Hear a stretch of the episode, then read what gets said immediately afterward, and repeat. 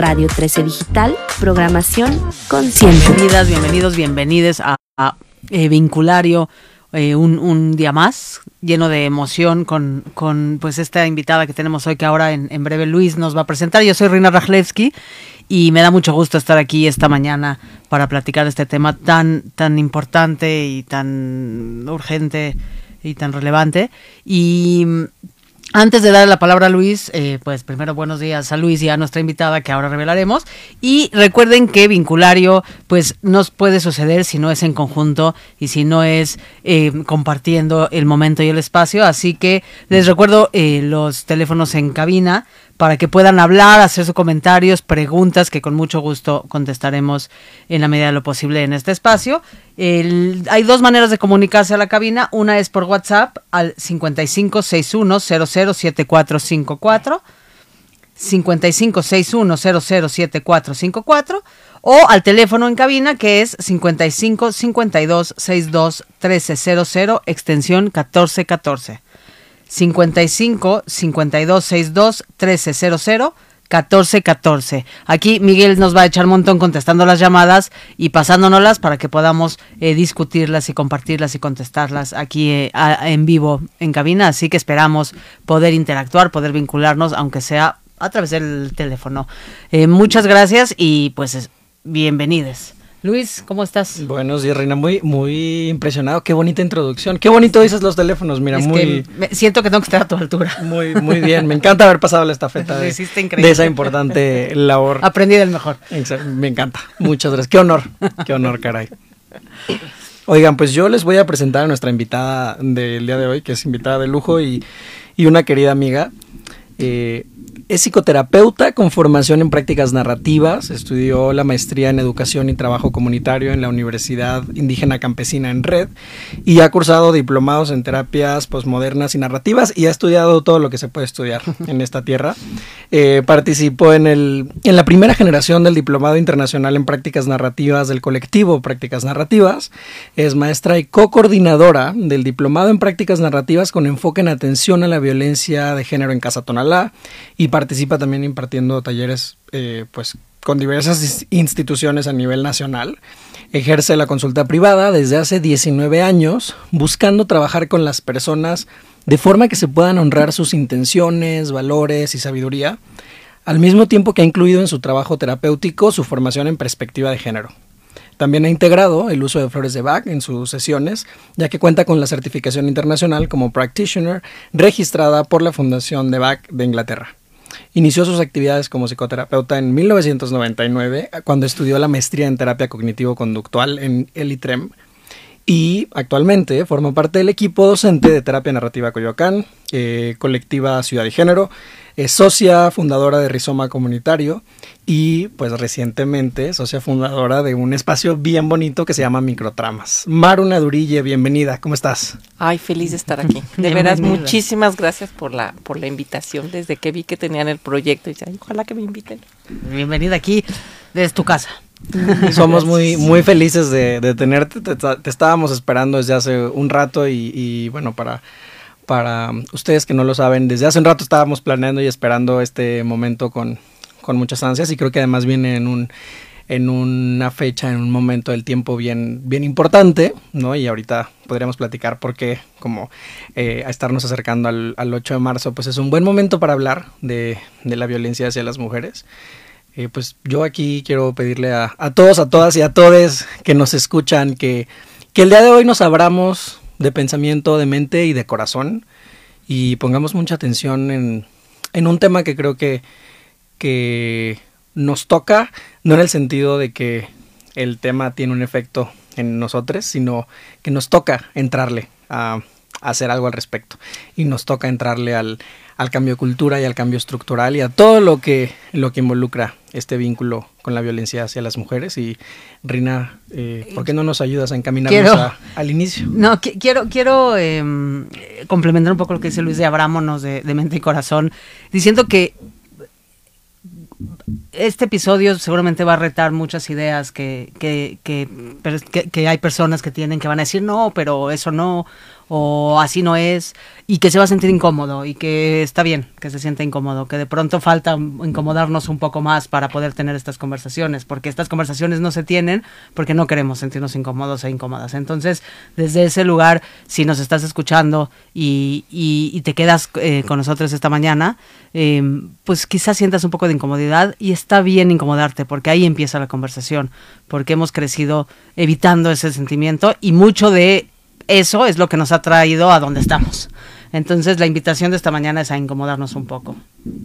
Sí, justamente porque creo que uno de los principales problemas de, de, la, de la violencia y que no nos deja como vincularnos como, como deberíamos o como sabemos que queremos es que nos es bien difícil verla. Y esta incomodidad hace que, que no la veamos. Y luego hay ideas como muy establecidas donde tiene que ser la gente mala, malvada, un monstruo el que ejerce violencia y, eh, y como no vemos gentes malas ni malvadas, entonces no, no vemos la violencia y nos cuesta mucho trabajo ver, verla en, en lo cotidiano, verla en la gente que queremos, en la gente cercana y, y, y por eso incomoda mucho, porque la vemos justo de cerca, con los que queremos, eh, o igual y en, no, en nuestro círculo inmediato que muchas veces sí, sino en el, en el, en el que sigue, ¿no? Y, y es mucho más cercano, pero, pero no lo vemos, ¿no? Y entonces no, no, no, no se nombra y no se resuelve y se vuelve, ¿no? El, el tema en el que, en el que estamos tristemente viviendo, ¿no? Y me pondré esta cachucha eh, de preguntas que me han hecho y me va a encantar escuchar tu respuesta. Y es como, seguramente alguien te estará diciendo, ¿por qué el episodio es sobre cómo me vinculo con la violencia hacia las mujeres? Y la violencia se ejerce en todas las formas y presentaciones, no solo hacia las mujeres. ¿Por qué es importante nombrar la violencia hacia las mujeres, Maro?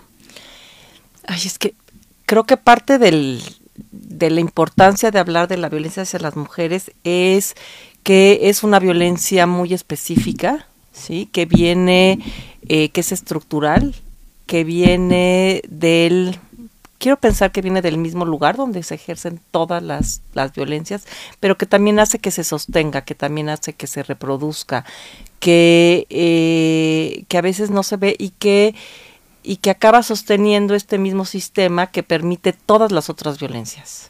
Y que tiene un poco que ver con, con esto que platicábamos, o que platicabas más bien tan elocuentemente la semana pasada o en el episodio pasado de...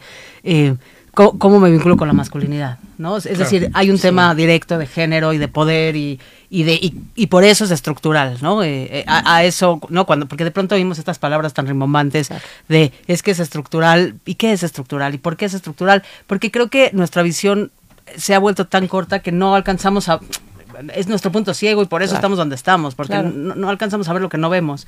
Y, y digo esto porque al escuchar este episodio es, es, indispensable escuchar el episodio anterior. Es decir, por eso está programado así, porque eh, una cosa va de la mano con la otra, porque hay tiene mucho que ver con, con, género y con poder, ¿no? Y abuso de poder. Y que creo que, a ver, pequeño, pequeña aclaración antes de entrarle al tema, pues tratando de hacerme cargo del lugar desde el que yo estaré en esta conversación el día de hoy, que es el de un hombre cisgénero, es decir, una persona que cuando nazco se me socializa como, como hombre y yo estoy de acuerdo con eso. Eh, cuando crezco, ¿no? Y cuando descubro que mi identidad de género es, es, es esa, es identificarme como, como hombre, pues por supuesto yo vivo la, el vínculo con la violencia hacia las mujeres eh, o la violencia por razones del género, eh, pues desde otro lugar, ¿no? Y tratando de hacerme un poco cargo de eso y, y hablando de pronto a, eh, a los hombres que hoy nos están escuchando, lo que sí diría es que la violencia generalmente no es un medio en sí misma, eh, no es un fin en sí misma, perdón, es un medio para la dominación. Y si la estructura está dada para que los hombres tengamos el poder, ejemplo muy básico, si la lana la tenemos los hombres, pues la dominación le va a pegar más fuerte a quien no tiene el acceso a ese poder, a quien no tiene el acceso al dinero, a la educación, a transitar libre por las calles, entre muchas otras cosas. Entonces, aunque la violencia tuviera el mismo origen y estuviera ejercida desde la misma lógica de dominación, pues las estructuras están dadas de una forma violenta y desigual que, que hace que tenga efectos radicalmente graves eh, y distintos en, en las mujeres. Y no podemos obviarlo, y no podemos, desde mi perspectiva, no podríamos escudarnos en, en una perspectiva de a los hombres también, porque empezando por el hecho de que los hombres somos quienes quienes ejercemos la mayoría de la violencia estadísticamente hablando en este país y en este mundo. Y, y que además es eh, hay mucho de que sucede eh, por ser mujeres, ¿no? Es decir, en esta cosa de los, si los hombres ejercen el poder, pues hacia quién lo ejercen. Claro, que pensaba yo ahorita en, en, en esta idea de, de, cuando hablamos de violencia, ¿no? Que, eh, que si la entendemos uno como una forma de abuso de poder, ¿sí? Que lo que quiere es someter y dominar la voluntad de otras personas y lo que quiere hacer es eliminar todos los obstáculos en el ejercicio de este poder. O sea, no es, no es como la violencia porque hay, ¿no? Me, me gusta ser, eh, ser violenta, ser violento. Es, es, es el ejercicio del poder y, eh, ¿no? Es el ejercicio del poder de los hombres sobre, sobre las mujeres. ¿Cómo, ¿Y cómo identifico? Es decir, yo pienso mucho y me pasa que de pronto escucho ¿no? esta parte de, bueno, es que es muy enojón. ¿No? Como hay estas justificaciones también estructurales, en donde, como bien decías, no la vemos, entonces no la sé identificar y entonces no sé discernir en qué sí o qué no, o a lo mejor es porque me quiere tanto que, no, no lo sé, pregunto en, en términos generales si yo estoy escuchando este programa o para que, aquellas mujeres que nos están escuchando y que de pronto les empieza a resonar lo que aquí estamos eh, platicando, decir, y, y cómo sé si lo que yo estoy viviendo es violencia o no. Híjole, creo que es, ay, lo, es lo que más trabajo me cuesta, es esta invisibilidad de, de, cómo no se ve, de cómo, de cómo se justifica, cómo se niega, cómo se minimiza, cómo se explica, y entonces es enojón, o yo lo provoqué, o venía de malas, o es que tomó, o este, no, es que tiene una historia muy difícil, ¿no? Porque cuando era este chiquito, eh, lo, eh, lo maltrataban en su casa y así aprendió. Y entonces todas estas no son más que justificaciones que, eh, que hacen que no se pueda resolver el problema de decir esto es una violencia, ¿no? Y me gusta mucho el que ya exista una ley donde se nombra.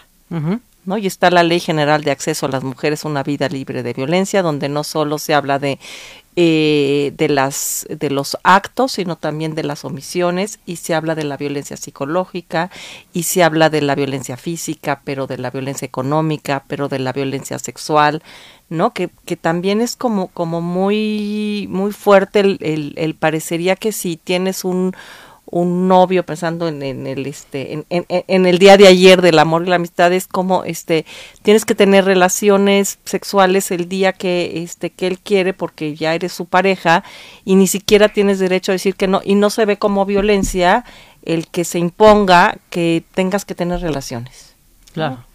y eso nada eh, la violencia viene en muchas formas y presentaciones y se disfraza, voy a usar esa palabra de muchas maneras, y, y empezar a, darte cuenta y empezar a decir, ah, no, que, que desde, desde las microviolencias hasta las más eh, tajantes, eh, pues empezar a nombrarlas, como dice Maru, y empezar a identificarlas es...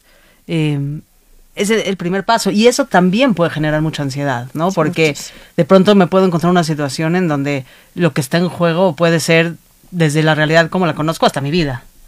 Eh, y, y, qué hago cuando empiezo a darme cuenta, Maru, de, de, de que quizá en donde, en, eh, vivo en un contexto en donde se ejercen estas violencias? Híjole, sí es, creo que esa es la parte más difícil, cuando te empiezas a dar cuenta que lo que estás viviendo se llama violencia y entonces empiezan estas ideas de, y soy una mujer violentada. Y entonces todas estas ideas que vienen asociadas al, al, al, al, ser una mujer que vive violencia, una es, parecería que lo permitiste. Dos, pues las mujeres que lo permiten, pues, ¿no? Parecen, este, tontas, son etiquetadas como, este, eh, pobrecitas víctimas que no que, que, ya no se puede hacer nada no y entonces creo que eso es lo primero cuestionar esta idea de que si estás viviendo violencia es algo que, que se permite o es algo que eh, que aceptas no porque parecería que hay una no curiosamente que hay una este aceptación implícita en no me violentaron pero pero por qué lo permites y, y, y, el cuestionar esto me parece importantísimo cuando estás viviendo violencia, ¿no?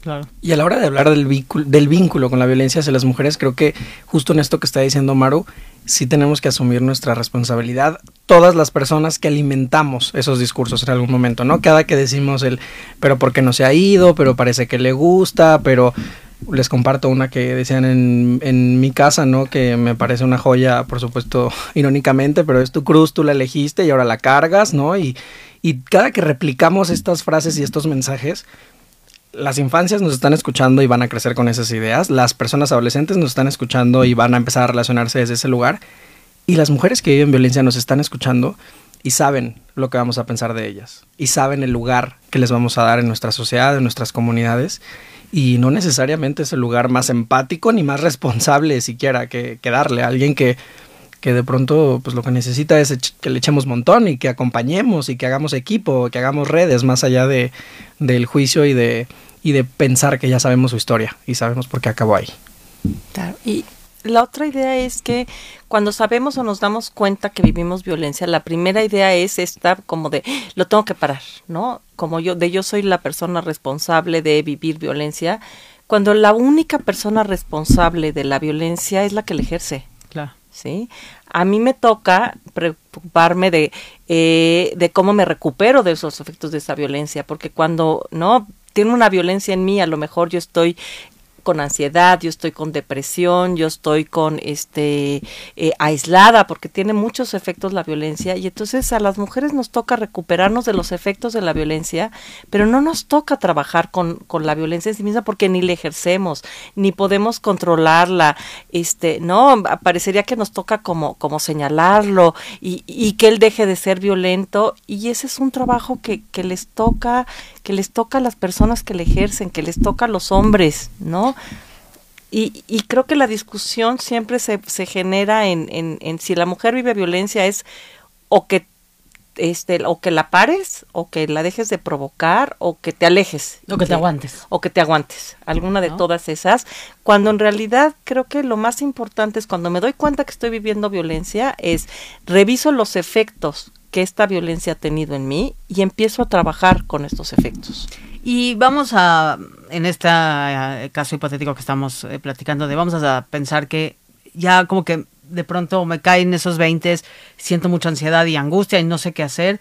Y, y, y, oigo esto y digo, ah, que tengo que trabajar en eso. ¿A dónde me acerco? ¿Qué, qué puedo hacer? Porque quizás estoy aislada, ¿no? Quizás mi, mi, red ya no es tan amplia como alguna vez lo fue.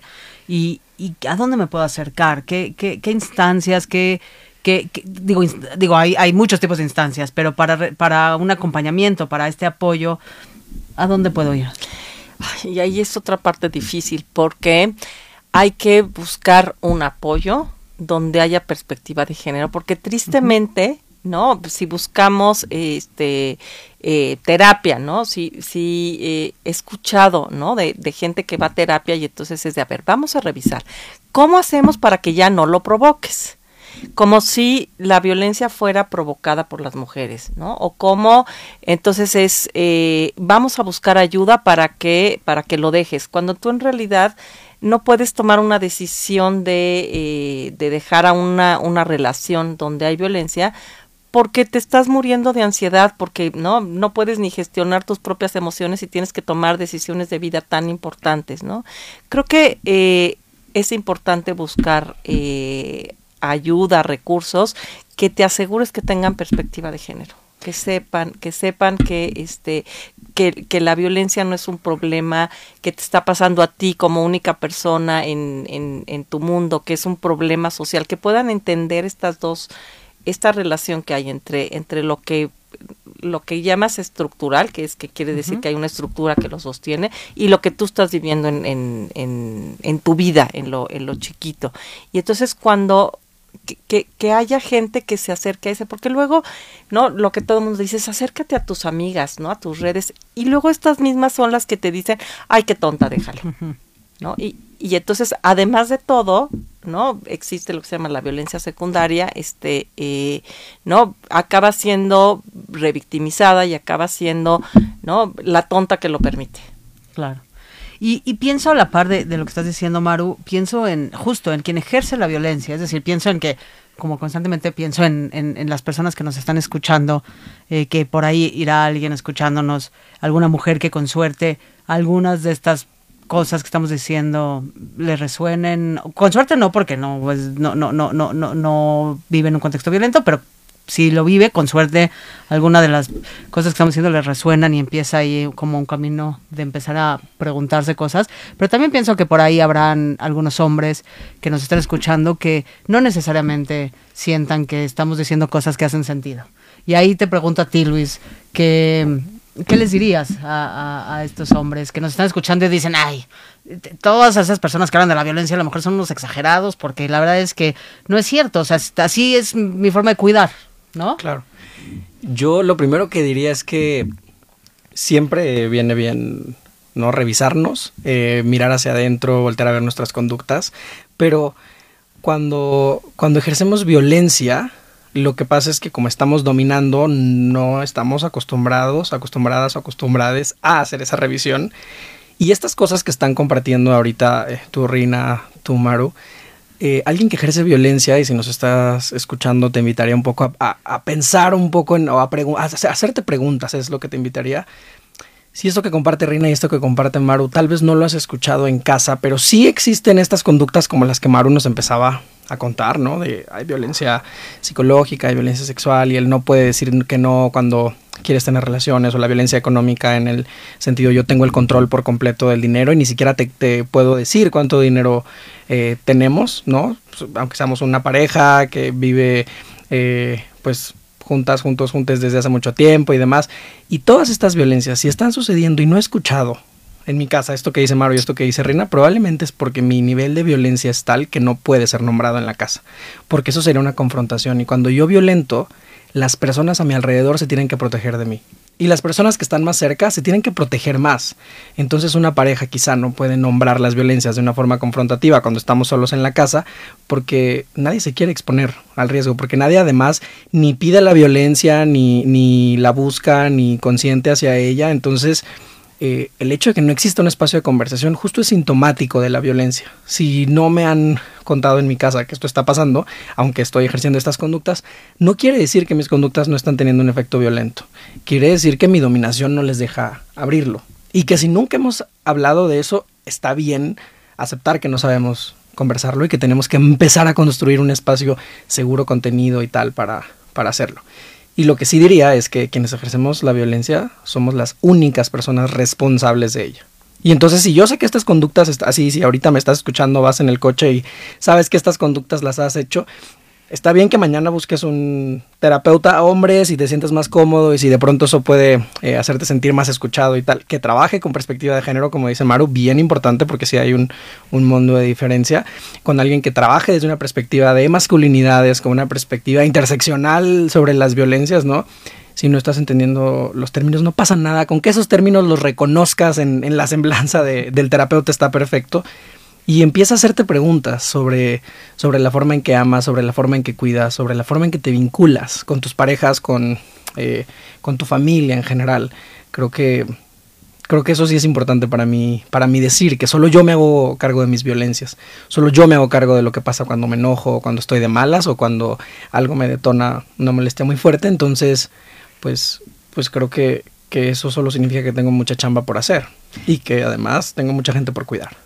Pues sí, porque nadie debe de ser el, el, como el receptáculo de tu ira y tu enojo y tu frustración, ¿no? Sí, yo diría, ¿no? Ahorita que escuchaba a, a Luis Beto, si en algún momento notas alguna eh, violencia mínima, alguna, este, ¿no? Como que ahí me pasé un poquito, porque claro que los hombres y los que ejercen violencia saben, ¿no? Saben en qué momento, ¿no? Se pasaron un poquito de la mano, este, ¿no? Estuvieron el tono más de lo que deberían y, y siempre encuentran una justificación. En el instante en el que encuentras una justificación y no te estás haciendo 100% responsable de lo que hiciste, es para mí el mejor aviso de que ejerciste una violencia y te tienes que hacer responsable de ella.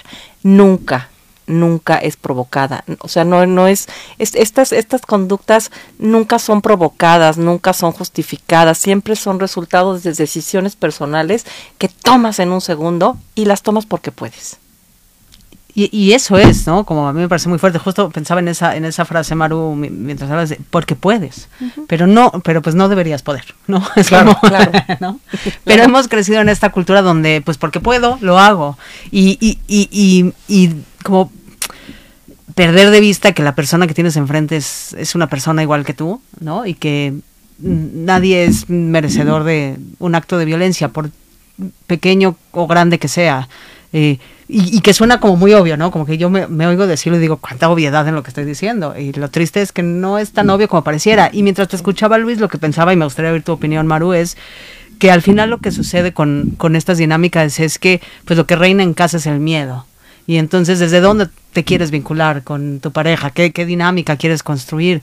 Eh, porque lo, que, lo, lo único que construye eh, la violencia es pues una dinámica llena de, de miedo, llena de desconfianza, llena de, esconderse, no sé cómo llamarle, tanto emocional como físicamente, ¿no? Como evitar estar y, y, y, mucho más lejos de construir algo sólido en donde haya, eh, porque uno creería, ¿no? Como puedo hacerlo y pues yo estoy ejerciendo este poder que yo sé cómo va a ser mejor, ¿no?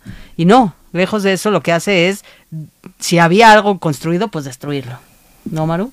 Claro, y creo que además quien, quien violenta, no solo violenta a otras personas, se violenta a sí mismo. Y entonces, a ver, me parece que debería ser suficiente razón escuchar lo que estaban diciendo Rina y Maru y, y, entender que desde una perspectiva empática al menos, ¿no? Y desde la decencia humana saber que no quiero lastimar a nadie, pero también entender que me estoy lastimando a mí mismo, que voy a descuidar mi cuerpo, mi salud física, mi salud mental, que como las personas se van a tener que cuidar de mí, eh, y bueno, para quienes nos escucharon la semana pasada sabrán, conocerán ese término de la masculinidad hegemónica que justo violenta mucho.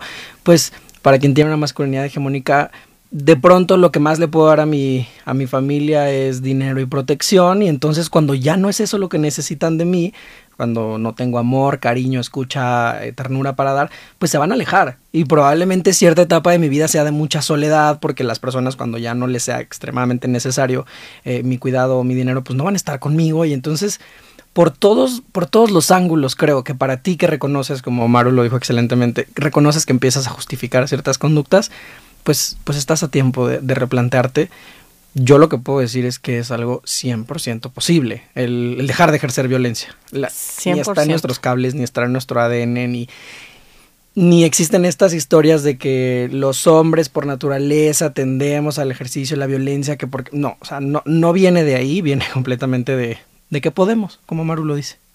Y dejar de hacerlo es una decisión. Claro. Y el día que decides, lo dejas de hacer y que no tiene que ser solo, es decir, como decía Luis y dice Maru, puede ser acompañado, ¿no? O sea, no...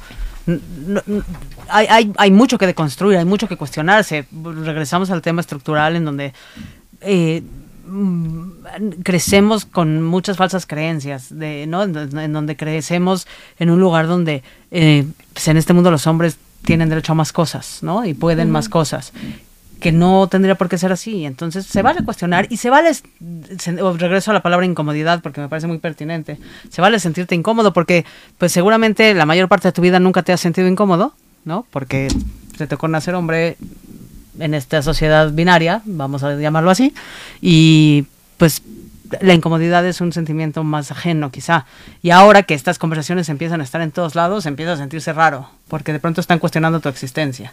Y desde ahí, pues súbete al tren y cuestiónalo un poco, y está padre, y a lo mejor en el viaje descubres paisajes maravillosos, ¿no? Sí, yo no, yo no voy a, no quiero replicar este, esta frase de piensa si tienes hijas y si quisieras que, no me voy a ir a esa dirección. Piensa si tienes hijos y si esos hijos los estás entrenando o enseñando a violentar. Y si eso es así, me parece inaceptable. O sea, me parece que ninguna maternidad, ninguna paternidad debería estar bien con el hecho de, de formar a alguien que puede violentar a otra persona. Creo que nada, a lo mejor soy muy optimista, pero quiero pensar que, que nuestra humanidad da para más. Aquí somos en Vinculario, somos muy optimistas. Oigan, y yo tengo una pregunta para, para Maru, que acaba de llegar, de alguien que, que nos escucha. Em, alguien nos, nos hace la siguiente pregunta. Y si una mujer ha vivido violencia toda su vida y está acostumbrada a eso, ¿se puede desarraigar esa idea? Por ejemplo, si vio cómo su papá golpeaba a su mamá y a ella misma y nunca se tomó acción, eh, y si vio ese mismo patrón, ¿hay forma de desarraigar esa idea? Yo creo que desde que la estamos cuestionando ya está desarraigada. O sea, no, la violencia hacia las mujeres, bueno, en términos generales, no está, no es algo que nos guste, no es algo que queramos, no es algo en que alguien que diga, ay, pero bueno, sí me gusta. La, la aguantas, la padeces, ¿no? Y me gustan estas palabras porque se aguanta, porque se padece, porque se sufre, porque una serie de cosas, ¿sí? Pero, pero aunque esté como pareciera arraigada, como dice, eh, no, no es algo que se, eh, con lo que estés de acuerdo. Y mientras no estés de acuerdo, ¿sí? siempre hay formas de resistir, siempre hay formas de, resistencia. Y, y, también, ¿no? La otra cosa que es bien importante es todas las mujeres siempre, siempre de alguna forma o de otra, eh, tenemos mecanismos de, eh, de actuar en contra de esa violencia. ¿sí? Que, que no es lo mismo pararla, ¿sí? O, o, o, que, o que no ocurra, a decir, este, no, no estoy de acuerdo con eso. ¿Sí? Y si no me gusta y pregunto y digo, eh, lo he visto siempre, pero, pero no, lo, no lo quiero para mi vida, es una forma de decir, eh, resisto a esta idea de pensar en un mundo donde, donde siempre las cosas van a ser así. No me gusta, no sé si voy a poder acabar con eso, pero el hecho de decir no me gusta es una forma, es un acto de resistencia, es un acto de decir no lo quiero seguir permitiendo en mi vida. Entonces, no, no es que por más que esté como muy, cuando decimos estructural, parecería como así de institucionalizado, pero, pero no está así de institucionalizado porque no lo queremos, porque lo rechazamos, porque no lo aceptamos, porque no lo gusta, porque lo lloramos, porque lo sufrimos, y todas esas son formas de rechazo de la violencia. Qué poderoso el pensar en, en que el solo hecho de cuestionarlo es ese desarraigo. Me, me, me llevas eh, muy directo a pensar en una conversación con alguien hace mucho tiempo eh, que vivía, vivió una situación de violencia en su familia de origen y estaba casada eh, con un hombre con quien tenía muchos años ya y me contaba que, que como alrededor de sus 17, 16, 17 años empezó a cuestionarse si se quería casar porque ella pensaba que casarse involucraba pues que su esposo le iba a tener que pegar, como su papá le pegaba a su mamá. Y entonces el solo hecho de, de abrirse esa pregunta, había como toda una agencia personal ahí detrás, eh, que fue maravilloso escuchar de, de, ella, y me conectó con lo, con lo que dices, como desde el momento en que con un reflector ya dijimos, aquí está la violencia y, y yo sé que esto que me hace sufrir no es lo que no es lo que me gusta para empezar y además es lo que padezco y todas estas palabras que me encanta cómo lo pones Maru porque creo que hay que nombrarlo así, ¿no? No, no quedarnos en la, en la victimización nada más o revictimización. Eh, sí creo que hay como un, una agencia bien distinta cuando pensamos que el no consentir a eso ya abre posibilidades y ya, y ya habla de que al menos la idea no necesariamente está ahí corriendo en mis venas, pues. Y que ese es el primer paso, ¿no? De, de muchos claro. pasos, porque... Claro habrán muchos pasos en ese proceso y no será un proceso fácil y, e indoloro, pero el primer paso es decir, ah, me está pasando esto y esto no está bien y esto no me gusta y no estoy de acuerdo. Y de ahí habrá que desenmarañar lo que sigue, ¿no? Que no va a ser fácil, pero pero y que no es igual para todas las mujeres, que cada quien sabe cómo encontrar las formas protegidas, ¿no? En las cuales puede ir como eh, trabajando en contra de, de estas violencias. Me, la verdad es que yo, ¿no? Teniendo también, ¿no? La experiencia de escuchar muchísimas formas, ¿no? De, de, de, de, sabidurías, de inteligencias en las cuales eh, las mujeres aprendemos a protegernos. Insisto, porque nuestro trabajo es protegernos, no es, claro. no es que no le ejerzan, ¿no? Desde este, no, le, no, le puse el seguro a la puerta porque, ups, ¿no? No me di cuenta hasta un, eh, ¿no? Me pongo, cuando empieza a decir cosas horribles, me pongo audífonos y entonces ni lo escucho, este, o sea, como, como muchas formas pequeñas de ir poniendo eh, protecciones, de irme yo sintiendo mejor, este, ¿no? Escuchar, escuchar programas ¿no? como, como este, donde se está hablando y donde se está cuestionando y donde me estás incomodando, este, ¿no? Conocí a alguien que, que justo escuchando, ¿no? Buscaba todo el tiempo programas de radio, que era, que era el medio que tenía de acceso, para ir sabiendo por qué no estaba bien lo que no estaba bien, cómo, cómo darle voz a esta intuición, que sabes que, que aunque está arraigada, pues no está tan arraigada porque me lo estoy cuestionando y entonces lo estoy escuchando.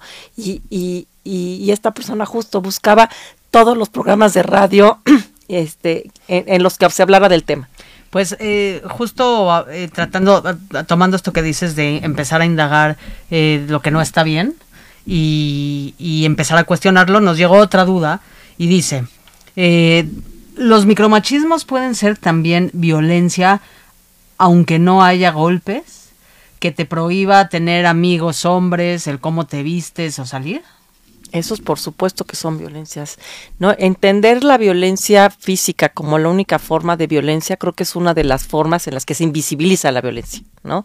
De hecho, todos estos micromachismos son las violencias. Las violencias, ¿no? Las violencias grandes existen porque, porque van eh, fincándose en las, en las pequeñas violencias, ¿no? Nadie, cuando alguien te controla, como decíamos, la violencia es un mecanismo de control.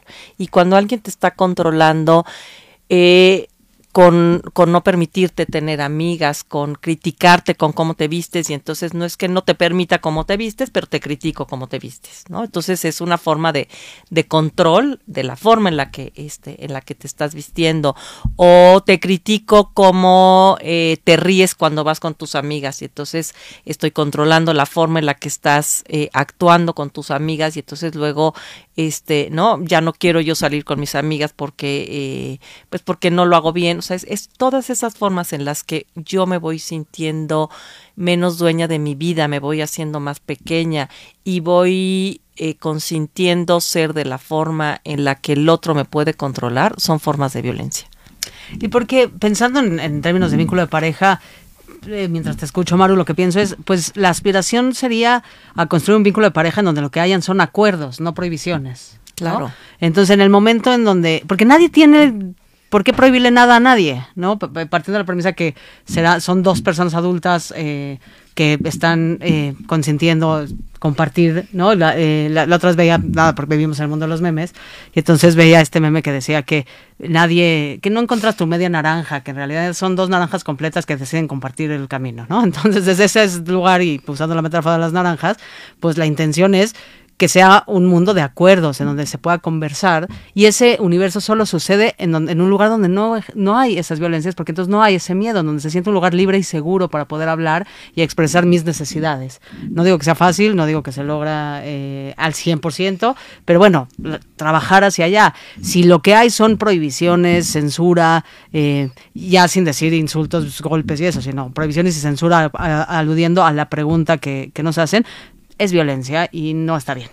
Claro, y, algo que yo he aprendido de mujeres muy generosas con sus saberes ¿no? y sus conocimientos es que justo este término de micro machismos puede llegar a hacernos pensar que son, como, como el micro nos lleva a pensar que son pequeños, nos lleva a pensar que no duelen o que no son importantes y son la misma violencia. Y si estuviéramos llenando una botella con un líquido que se llama violencia, pues hay conductas que le echan un chorrito, ¿no? Un golpe o un, un chorrito más pequeño, un insulto pero cada micromachismo sigue siendo una gota en esa botella y la sigue llenando y que además pueden ser violencias muy estratégicamente pensadas para un ejercicio mucho más grande y, dañino de la violencia como lo que dice Maru de esta crítica que hay un patrón de cuando critica eh, pensemos en una pareja entre un hombre, un hombre y una mujer y, y el tema eh, de cómo te vistes, hay un patrón de cuándo es que critica tu vestimenta y en qué espacios es a los que vas cuando critica tu vestimenta y eventualmente pareciera que ella empieza a tomar decisiones. no, o él regresan de la reunión con amistades y en el coche dice como de, oye, tus chistes a nadie le dieron risa y les caíste súper mal y de verdad, o sea, yo creo que deberías hablar menos porque estaban aguantando pues por decencia y entonces ella empieza a dudar de sí misma y entonces empieza a aislarse y claro que cuando llegan las otras violencias,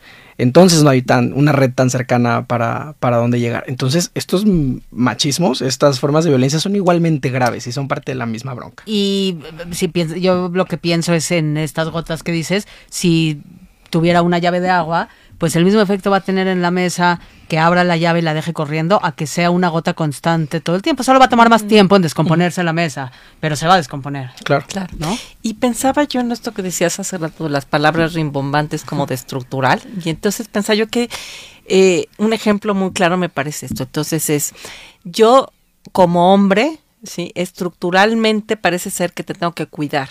Y entonces yo te digo cómo es mejor que te vistas o cómo no. Y entonces es, es esa estructura en la que parecería que los hombres cuidan, porque en realidad todo eso te lo estoy diciendo porque te cuido. Y entonces como te cuido, te digo cómo no es seguro que salgas vestida a la calle. Porque si tú te pones esa falda que no tiene el, el- largo correcto, es por tu cuidado. Y entonces, eh, no, me, parece que se mezclan como muy, muy claramente esa idea de los hombres cuidan. ¿No? Y las mujeres somos este seres débiles, este que tenemos que estar al cuidado de alguien y entonces le tenemos que hacer caso al que dijo todo eso. Eso es como lo estructural que se este materializa muy claramente en oye, no te vas a poner ese escote, ¿verdad? Claro. Y bajo esa lógica, te cuida de otros hombres. Exacto. Y es por eso que hablamos de la violencia hacia las mujeres. Porque hay algo que darnos cuenta si como hombres estamos ejerciendo violencias para cuidar de la violencia ejercida por otros hombres, pues dos más dos, eh, ya lo podemos unir y nos damos cuenta que por eso hay un problema eh, de violencia hacia las mujeres. Y con este ejemplo que nos das, Maru, pues eh, quiero leer la siguiente pregunta porque justo va encaminada en ese sentido y dice, ¿Qué medidas se pueden tomar cuando vives en una colonia insegura y sufres acoso, chiflidos? Porque hay mil colonias donde estás y hasta a veces temes por tu vida. Claro. Híjole, creo que son muchas, ¿no? Pero la primera es desnormalizarlo, ¿no? Yo sí de veras, ¿no? Crecí escuchando amigas que decían, bueno, es que les pareces guapa. ¿No? Entonces te chiflan porque, ¿no? Porque les gustaste. Y como gustar es algo que, que, que se supone que todas queremos, entonces se permite que, este, que te chiflen y entonces ya si te chiflaron, no es como, como poco a poco van este, van creciendo esos permisos, ¿no? Y entonces, bueno, es que, no, te chifló, pero luego te toqueteó porque, este, pues porque bueno, porque le pareces guapa, porque es como, como saber que nadie tiene derecho a opinar eh, no de ti, de si estás bonito o no, a, este, a chiflarte y, y, en este trabajo de, de desnormalizar, de, de, saber que no está bien, porque luego, ¿no? Cuando, cuando se plantean preguntas así es como de, ¿cómo vamos a acabar con todo esto? Las mujeres no podemos acabar con las decisiones de los hombres, ¿sí? De hacer cosas, ni nos toca. Nosotras no ejercemos la violencia. A nosotras nos toca hacer saber a nosotras mismas, a nuestras amigas y al mundo que eso que están haciendo ni nos gusta, ni nos parece bien, ni, ni es su derecho eh, y que están ejerciendo una violencia. Y, y nombrarlo y saberlo, ¿sí? Es, es, es lo que nos toca. Porque si nos metemos en esta idea tan eh, de repente que parece, es que ¿cómo vamos a acabar con esto? No podemos acabar con algo que no nos toca pero pero sí podemos nombrarlo y hacerlo hacerlo en lo chiquito, ¿no? Y, yo regreso a la pregunta y no sé si, si te, se les venga algo a la mente y si no, haremos nuestra tarea y subiremos un post, pero con algunas recomendaciones quizá también de organización. Es decir, pienso en, en esta mujer que pregunta, ¿no? Eh, lo que, esto, como a veces es más allá de una, ¿no? Yo pues necesito salir todos los días y caminar esas calles y vivo en esa colonia y nombrarlo, lo puedo nombrar en ciertos contextos porque no quiero poner mi vida en riesgo, entonces tampoco puedo ir por la calle como diciéndole a los hombres que no, porque me pongo en riesgo. ¿Cómo hacerlo de manera segura? Y lo que a mí se me ocurre es que ahí, y ustedes son muy expertos en esa materia, pues entra un poco el trabajo comunitario. Y dentro sí. del lugar del trabajo comunitario habrán organizaciones a las que me pueda acercar, que me puedan ayudar y que me puedan acompañar en cómo navego esta realidad, que como yo siempre digo, es tristísimo pensar que pues no, no vivimos en la realidad que quisiéramos y esta es la realidad que hay y cómo la navego de la mejor manera y con qué herramientas y de qué herramientas me hago. Entonces, la pregunta que, que, que me viene a la mente para tratar de, de dar eh, pues eso, como un, un, una pieza de información es ¿y a qué organizaciones me puedo acercar? Sí, creo que traigo aquí varias este, organizaciones, pero por ejemplo, ahorita en, en esta cosa, las colonias seguras, hay una organización, la colectiva Ciudad y Género, que justo lo que hacen es que llegan a las colonias hacen un recorrido con las mujeres, ¿no? De este, las mujeres sabemos cuál es la esquina más insegura, sabemos dónde se juntan, sabemos dónde este hay eh, dónde, dónde está eh, una luminaria fundida. Y entonces en, en este recorrido, ¿no? Es generar rutas que sean, que sean más seguras, que nosotros sabemos que son más seguras, eh, hablar a las, ¿no? A las alcaldías donde toca decir aquí hay luminarias fundidas, este, ¿no? A veces están, eh, hay recursos que son como, este, en, en esquinas donde se juntan, ¿no? Los, eh, los hombres que sienten que son, que es como su territorio, pues a veces, ¿no? Pones plantas y entonces eso ya les incomoda y entonces, ¿no? Pusiste, ¿no? La comunidad puso tres macetas y entonces ya no están tan cómodos en ese, en ese espacio. O sea, sí son medidas comunitarias que las mujeres tomando en cuenta lo que ya sabemos, ¿no? O sea, porque porque sí sabemos que es una colonia muy peligrosa, pero sí sabemos, ¿no? Qué rutas tomar, este, hablar con las vecinas de ciertos lugares. O sea, sí, sí se puede hacer trabajo si nos organizamos como, comunitariamente para para nuestra protección, ¿sí? Insisto, no es para acabar con el problema, pero sí para nuestra protección. De acuerdo. Eh, y, y, buscar este tipo de, de, iniciativas suena a un muy buen paso, es decir, saber que existen y que y, poderlas buscar y, acercarnos porque pues hay, no somos muchas mujeres em, y entre todas la verdad es que hemos desarrollado un chorro de iniciativas padrísimas para muchos tipos de necesidades, para muchos tipos de contextos, entonces em, eh, no está sola, ¿no? Y desde ese lugar em, es, es, cosa nada más de, de buscar eh, y, vas, y te vas a sorprender la cantidad de iniciativas que hay con enfoques sumamente específicos. Y bueno, creo que solo agregaría que además de que admiro y respeto muchísimo los saberes gestados desde esas comunidades y de estas experiencias de vida que a mí como hombre cisgénero no me, no, me ha tocado vivir. Y entonces, como, como admirador del, del del poder de las comunidades y de las redes. Creo que por ahí es el camino, así como la comunidad LGBTI, como más lo hemos hecho, así como otras comunidades.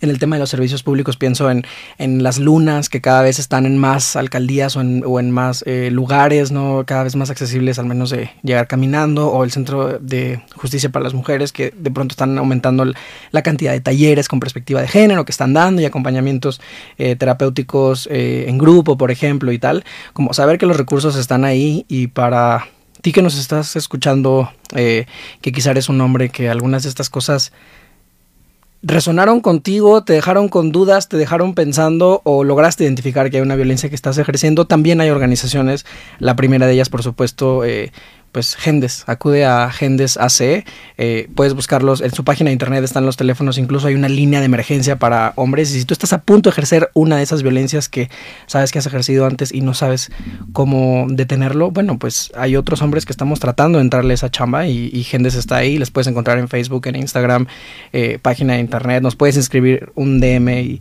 en Vinculario te canalizamos con Gendes con muchísimo gusto. También hay... Eh, recursos que como dice Maru, a quienes nos toca parar la violencia es a los hombres, entonces también hay recursos para que empecemos a hacer esta chamba y eh, Miguel de nuestros productores muy amablemente me acaba de hacer saber que tenemos cinco minutos, estamos cerrando, así que empecemos con, con nuestras tradiciones de, de, cierre en este episodio que sé que no tuviéramos ganas de que, de que termine. Pues eh, y sumando a lo que dices, Luis, creo que el primer paso, si esta es la primera vez que escuchas una conversación de esta naturaleza, es que escuches el episodio anterior de cómo me vinculo con la masculinidad, porque una cosa va directamente relacionada con la otra y así vas a enriquecer mucho más la perspectiva. Y Maru, eh, ha llegado el momento de esta tradición que tenemos en Vinculario, en donde le preguntamos a la persona que eh, invitada en turno eh, que nos dé una recomendación eh, de algún material, ya sea eh, un libro, una serie, una película, una canción, lo que, lo que sea, que, mm, que pueda ser de, de utilidad para nuestros escuchas alusivo a este tema. Y si no te viene a la mente ahorita, nos la puedes decir después y le vamos a hacer un post de cualquier manera. Pero si algo te viene a la mente, es bienvenido. Ay, sí, creo que hay, no, cada vez hay más, más cosas y mejor, mejor tratadas y mejor planteadas. Eh, creo que el último libro que leí que me gustó muchísimo, que, que es una novela además que se lee, este, está escrita preciosa, este, no se llama el color, el color de la leche. Ahorita se me fue el nombre de la, este, de la autora, ¿no? Que habla como muy claramente eh, una historia de una mujer que, que siempre es, es vista prácticamente como un, como un objeto, ¿no? Como este, ¿no? Pasa al servicio de, de hombres, este, de, de un hombre en específico y cómo y cómo las violencias van van creciendo. Es, es un libro hermosísimo este no eso me gustaría eh, como compartirlo. Ahorita les paso el nombre de la de la autora. Este eh, de series de televisión una que me gusta mucho es esta en Netflix se llama las cosas por limpiar mm. porque es es una violencia muy sutil no creo que prácticamente nunca hay golpes y si llega a haber golpes hay alguna cosa de empujones y todo eso, pero todo este tiempo es como, como esta amenaza latente, ¿no? Y estas, este, estos controles tan sutiles que ni siquiera se pueden como, como ver tan claramente y cómo cómo la historia de la violencia nunca es la única historia también, ¿no? La violencia hacia las mujeres existe porque también hay una relación donde hay muchas otras cosas, hay cariño, hay este, hay cuidado, hay este, hay cierto compañerismo y, y eso a veces parece que, que se permitan y que se acepten insisto que la violencia nunca se acepta, ¿no? Estas, estas violencias y, y, y las va reflejando tan bonito esta, esta historia. Esta es, es una miniserie que se llama Las cosas por limpiar de, de Netflix, que sí me, este, sobre todo me gustó porque las deja ver muy claro cómo, cómo, cómo son tan sutiles todo el tiempo. ¿no? Y no se nota. Pues esto se convertirá en un post en los próximos días en las redes de Vinculario. Acuérdense que nos pueden seguir en nuestro Instagram en arroba vinculario o nos pueden mandar mail también si tienen dudas, sugerencias, algún tema que les gustaría que tratemos, eh, ya sea nos pueden mandar un DM en Instagram o escribirnos a vinculariomx.gmail.com y pues eh, por mi parte te agradezco muchísimo Maru tu tiempo, tu sabiduría, tu, tu, tu calidez para venir a hablar de un tema tan difícil eh, y, y, eso, como tan... No, no, de hecho me parece que no, no, no hay una palabra que... que describa lo urgente, pertinente, alarmante y todos eh, los adjetivos similares, eh, que es seguir teniendo estas conversaciones y, cada vez más, tenerlas más y más seguido y encontrar estos lugares y estos espacios seguros en donde podamos seguir eh, pues acompañando a, este proceso de cuestionar, de deconstruir, de, de reconstruir también, porque, porque mucho hay para reconstruir. Y pues muchísimas gracias por, por tu tiempo. Maru, ¿dónde puede encontrarte alguien que quiere seguir escuchando de ti, en qué espacios, en qué redes, eh, en qué proyectos estás trabajando, donde la gente pueda seguir escuchándote a ti, escuchando a, a más personas que, que, sumen en esta, en esta línea de conversación. Eh, Muchísimas gracias por la invitación. De veras, este, no creo que sí es muy urgente hablar de este tema. Se los, se los agradezco muchísimo. Este, voy a dejar, este, eh, eh, nombres de asociaciones a las que se pueden acudir porque eso es muy urgente y siempre, siempre hace falta. Se los voy a pasar para que lo, lo, tengan. Este, y a mí me pueden encontrar en Instagram y en Facebook como Microtramas, que es el, el proyecto que estoy siendo ahorita con muchas mujeres, este, ¿no? Que podemos eh, hablar mucho de este tema. Eh, grupo Terapia Narrativa Coyoacán también es el, el, otro grupo con los que estoy este, eh, trabajando por si a alguien le, le, interesa seguir hablando, quieren este, encontrarme, quieren este apoyo específico para, para este, situaciones de violencia. Eh, ¿no? Y tenemos un diplomado también de formación para atención y prevención de violencia para todas las personas que quieran trabajar. No tienen que ser terapeutas con que quiera saber del tema y quiera saber cómo este cómo apoyar en esto, este está este este este diplomado. Muchas gracias Maru por habernos acompañado, por habernos compartido un poco de todo lo que, lo que sabes. Y gracias a ti que nos, que nos escuchas eh, en este episodio de Vinculario por Radio 13 Digital. No te olvides, si aún no lo haces, de seguir a Radio 13 Digital en cualquiera de sus redes. Eh, ya sabes que están como arroba Radio 13 Digital en Twitter, Facebook, Instagram, Dailymotion, Apple Podcast, Amazon Music, Spotify y muchas más que en este momento no vienen a mi mente. Eh, pues no dejes de seguir a Radio 13 Digital y nos escuchamos en la próxima. Desde cualquier dispositivo y en cualquier plataforma recibe las notificaciones de Radio 13 Digital. Venos y escúchanos en Facebook, YouTube y Dailymotion de Radio 13 Digital. Dale me gusta a nuestro perfil, síguenos y activa las notificaciones de las publicaciones y video para que te lleguen las alertas de los programas que están al aire. Escucha nuestro podcast en Spotify, Amazon Music, Apple Music y Deezer. Síguenos en YouTube. Búscanos como Radio 13 Digital. Suscríbete a nuestro canal y activa la campana para que te lleguen las notificaciones de todo nuestro contenido. Visita nuestra página web www.radio13.mx. Radio 13 Digital, programación consciente.